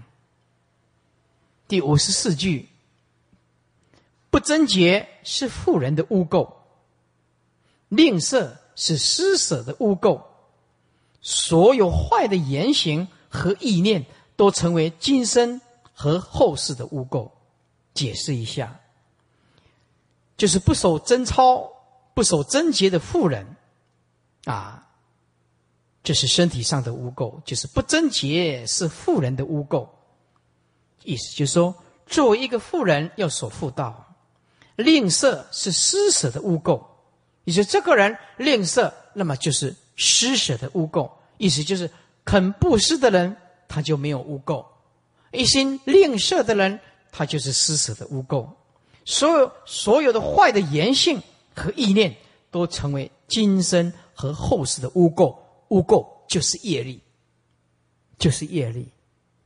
造了这个业，就一定要受果报。第五十五，贪爱。憎恨和愚痴是心里的三大污垢。你只要有这三样东西，一辈子都活得不安宁。啊，就是贪嗔痴了，杀害众生，啊，不应该得的，你把它偷窃；邪淫就是杀害、窃窃盗就偷窃，邪淫是身体的三大污垢。挑拨离间就是搬弄是非，讲粗话，爱撒谎，花言巧语是语言的四大污垢。念念一遍：贪爱、憎恨心和愚痴是心里的三大污垢；杀害众生、盗窃别人的财物、邪淫是身体的三大污垢；挑拨离间也就是搬弄是非，讲粗话，爱撒谎，花言巧语。不真讲不真实的话，这是语言的四大污垢。一切修行人不可染污，不应当如此。最后一句，五十六句，一个人作恶的时候，他的心智就有了污垢；一个人不作恶的时候，他的内心就清净。诸恶莫作，众善要奉行。内心一定要清净，作为一个真正的佛弟子，清净与污垢完全在你自己，因为万法唯心，但看你的起心动念，别人帮不上忙，说别人可以帮我们，这种修行是错误的。乃至你要念佛求生极乐世界，也是要看自己啊，是不是念佛念到跟阿弥陀佛相应啊？五十六句再念一遍。一个人作恶的时候，他的心智就有了污垢；一个人不作恶的时候，他的内心就清净。清净跟污垢完全在在你自己修行，别人其实帮不上任何的忙，完全要看你自己。内心解脱跟束缚是你自己，清净跟污垢还是你自己，别人帮不上忙。这个叫做知一知，法一知，莫一一知。好，好，快六点了啊！那么，也因为啊，师父呢只有法供养，你们这么牺牲小我来完成整个常住法会的大我，师父很感动。你们出钱又出力，出时间又啊出空间，腾出你们自己宝贵的生命啊！你们大家都在上班，或者是叫做家庭主妇，那么腾出这这个时间空间来帮助常住。啊，三宝师傅呢，代表三宝跟大家尊敬，带啊各位各位尊敬的护法济世大德表示由衷的感恩感谢，你们所作所为，诸佛会赞叹，诸佛啊会认同，你们所作所为，将来的果报也是不可思议的，十方法界的诸佛都会把功德。啊，回向给你们，因为你们的心跟佛陀的心是一样的，啊，来这里啊做义工，能够听到正法，把自己的道德升华，把内自己的内心污垢去除，自己拥有高尚的人格，这个是多么可喜的事情！从现在起，要做一个没有是非的人，放下是非的人。没有对立的人所说的话符合佛意，任何的纷争都会产生对立，任何的争执都不能以正法相应。所以，在这个团体里面有不愉快的时候，应当用理性来解决；有不高兴或意见相左的时候，又应当用智慧来解决，不吵不闹，实在没办法解决，可以请师傅做最后的裁夺。不过你们做的很好，到现在为止，很少人反映到师傅的身上。我看到组长那个地方就解决了，就我们这个讲堂成立了二十年，二十年了，也相当久的历史。诸位已经能够驾轻就熟，师傅很放心，把这些啊义工，把这些工作交给各组的组长。各位义工，你们做的很好，师傅赞叹你，敬佩你啊！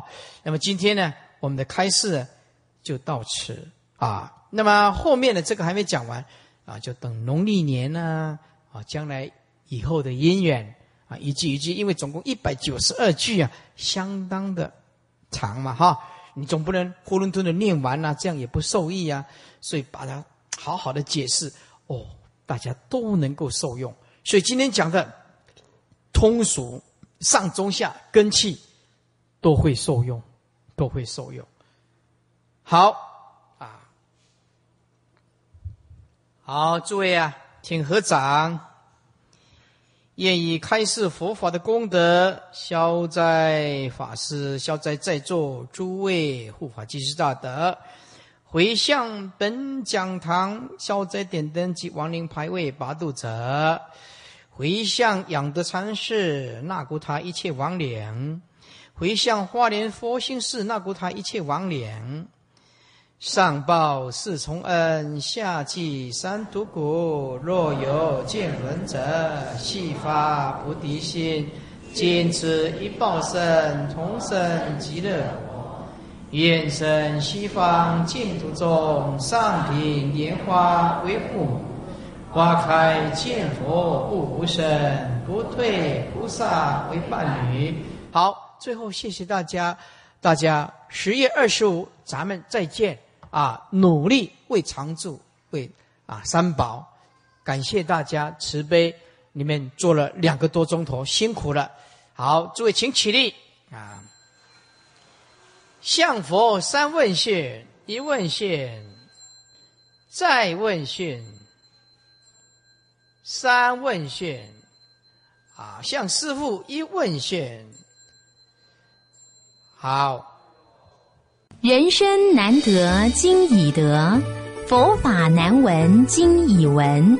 让佛法注释普利有情，是每一位佛弟子的责任。希望大家发心，成为法的传递者和播种者。将手中的法宝一化为十，十化为百，让千千万万的众生都能步上成佛觉悟之道。高雄文殊讲堂。